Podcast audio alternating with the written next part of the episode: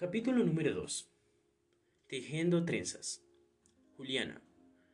Nos peinaban con trenzas, a mí y a mis primas, y creo que, en el fondo, pensaban que cada una era apenas uno de los cabos de la trenza. Durante ese tiempo, las tres también suponíamos que, para existir, era necesario ser parte de una trenza. Y claro, como las trenzas, estar agarradas a una cabeza. Éramos tan amigas las tres primas, teníamos tanta suerte de haber nacido casi al tiempo, en una familia tan unida.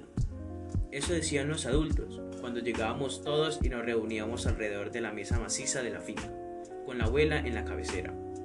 Todo parecía como de mujercitas. Qué conmovedor. A ver, bien derechitas, espalda con espalda, cola con cola. Péguense bien y no hagan trampa para saber cuál está más alta. Decía la tía Luisa que era la encargada de medirnos cuando llegábamos a la unión para pasar vacaciones. Espejito, espejito, dime cuál es la más bella, pensaba yo en esos momentos interminables antes del veredicto de la tía Elisa. Esperábamos los resultados como si estuviéramos en el reinado de mis universos. Era algo tan angustioso como en esos momentos en los que se anuncia primero la princesa, y la princesa sonríe y besa a la virreina, pero lo que quiere es desaparecerla. Luego anuncian a la virreina, y la virreina sonríe y felicita a la reina, pero lo que quiere es matarla ojalá ahí para ocupar su lugar. Y la reina llora cuando le anuncian que es reina y se abraza con las otras, que supuestamente deben estar felices compartiendo semejante triunfo, pero que no son más que unas hipócritas y están verdes de la envidia. Nos jugábamos la vida en esa estupidez. A los nueve años, ser la más alta era cuestión de honor. Yo nunca pude ganar, por más que me estiré y traté de alargar cada músculo y cada hueso, mi prima Lucía ganaba. La diferencia era de uno o dos centímetros, algo así de insignificante, pero siempre fue la más alta, a pesar de ser la menor. Lástima que nunca a ninguna de las tías se le ocurrió hacer una prueba de las más acusetas. Esas también se la habría ganado Lucía. Y si lo infantil pudiera medirse en centímetros, ella habría ganado por más de un metro. Uno es cada cual, y cada cual tiene sus mallas, decía la abuela cuando nos veía peleando por esas bobadas. Ahora pienso que la abuela y todos en mi familia tenían la culpa de nuestras peleas. Eran tan o más infantiles que nosotras y se la pasaban haciendo comparaciones. ¿Quién habló primero? ¿Quién sacó las mejores notas? ¿A quién quieres más?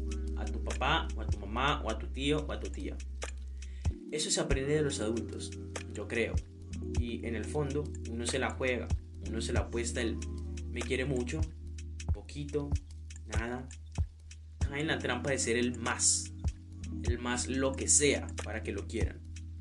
Y de pronto descubre que nada de eso sirve para nada. Pero estábamos hablando de trenzas y vacaciones en la Unión.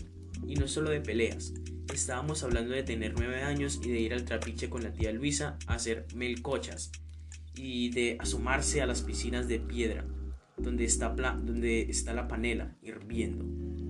Estoy hablando de ese olor, olor a panela que entra por la nariz y se cuela en mi memoria. Los cucharrones grandes revuelven y revuelven hasta que salen los angelitos de caramelo. Y la tía Luisa los pone hirviendo en el mesón y nosotras nos quemamos las manos y la lengua para probarlos.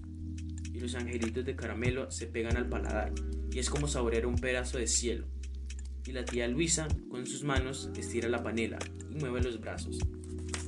Mece la panela, la granda, la chica, de aquí para allá y los hilos de panela se van aclarando con el ritmo de sus brazos fuertes, hasta que se convierten en masa para melcochas.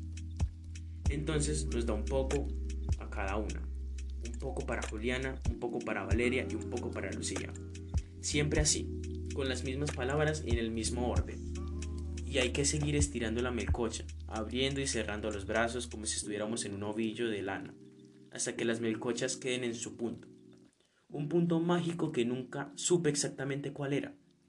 Solo lo sabía la tía Luisa y un poco también Lucía, que era la más hábil con las manos.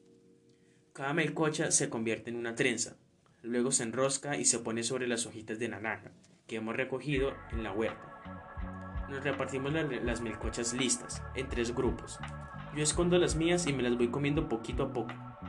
No le regalo a nadie, hasta que se pela al paladar. Pero las mejores melcochas son las que uno se come ahí mismo, en el trapiche, mientras se van preparando la receta. Después se secan y se endurecen y ya no tienen la misma gracia. También comparaban las melcochas, cuáles habían quedado en su punto y ya les conté quién era la más hábil con las manos. Valeria y yo nos esforzábamos pero no demasiado. En el fondo imaginábamos el veredicto de las tías. Hay competencias desiguales en las que uno no debería participar. Y sí, uno va aprendiendo poquito a poco. Dirían que todo es una idiotez, pero para mí era importante, precisamente porque todos decían que eran boberías y porque esos sentimientos nunca se podían mostrar en el público. Es más, de eso no se, de eso no se hablaba, y en mi casa siempre ha existido la ilusión de que solo existe lo que se ve, lo que se toca y lo que se puede decir en voz alta.